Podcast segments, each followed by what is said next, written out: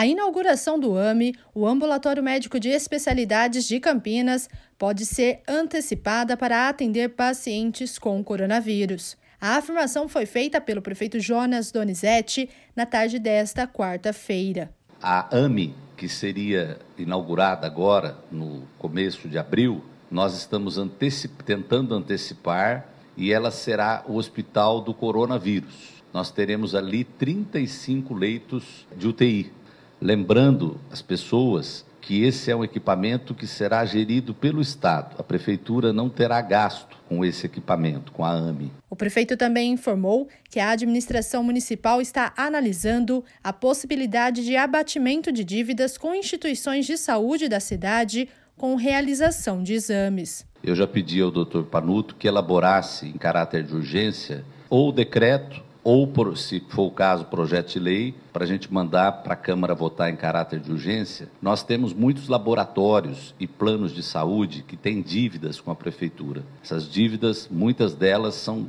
bem, bem altas. Então, nesse decreto ou projeto de lei, eu vou permitir que esses laboratórios paguem a dívida com prestação de serviço.